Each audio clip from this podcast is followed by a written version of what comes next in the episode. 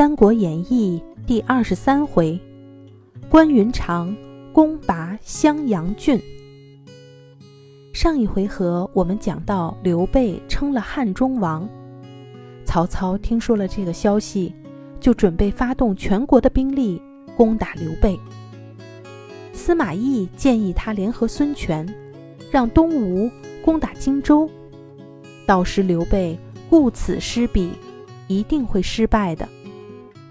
曹操听了，立刻派人去见孙权。孙权早就恨刘备长期不归还荆州，于是同意从水路配合曹操。曹操派曹仁带兵走汉路攻打荆州。消息传到了成都，诸葛亮给关羽送信说：“一定要先攻打樊城，镇住敌军的士气。”他们就会停止攻打荆州了。关羽接到了书信，起兵占领了襄阳，渡过湘江，攻打樊城。曹兵一见到威风凛凛的关羽，吓得不战而退。曹仁只好紧闭城门，向曹操求救。曹操接到了消息，询问众将谁。愿意去解救樊城，大将庞德、于禁请命做先锋。曹操大喜，让他们赶快带兵出发。临行前，庞德命人打造了一口棺材，对亲友们说：“我这次去和关羽决战，不是他死，就是我亡。我死了。”就装在这口棺材里抬回来。我杀了关羽，就把他装在这口棺材里抬回来。关羽听说庞德、于禁来到樊城，就亲自去迎战。他和庞德大战了二百多回合，都没有分出胜负。关平担心父亲，于禁也怕庞德杀了关羽。抢了自己的功劳，就各自收兵了。第二天，关羽和庞德一见面，话都不说一句，就又打在了一起。五十个回合之后，庞德拨马就走，大刀拖在地上。关羽边追边骂：“哼，你想用拖刀计，我难道会怕你不成吗？”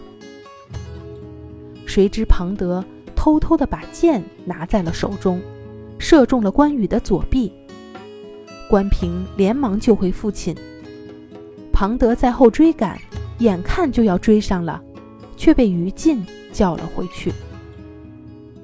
当天晚上，庞德想趁关羽受伤，前去偷袭，于禁却担心他抢了头功，怎么都不同意。关羽的箭伤治好后，登上了土山来观察樊城，看见滔滔的江水，忽然想到一计。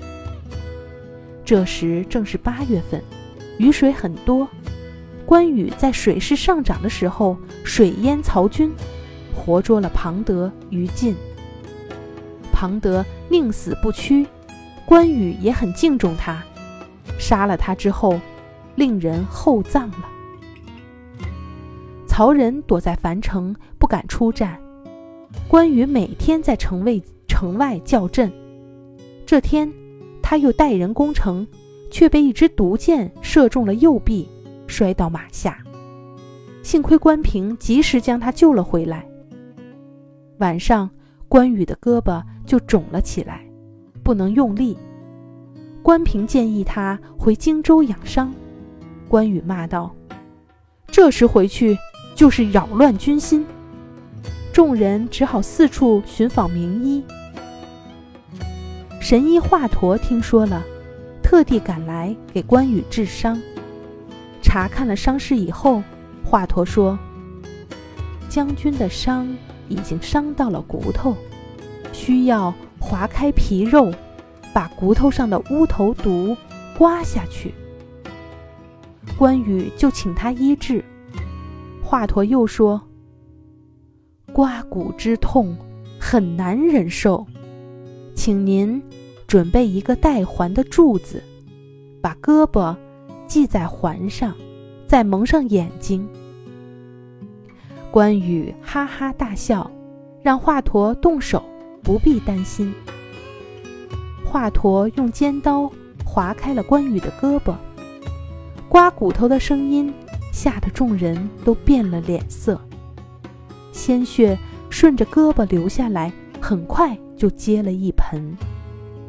却见关羽始终在和马良下棋喝酒，神色自若，一点儿没有疼痛的样子。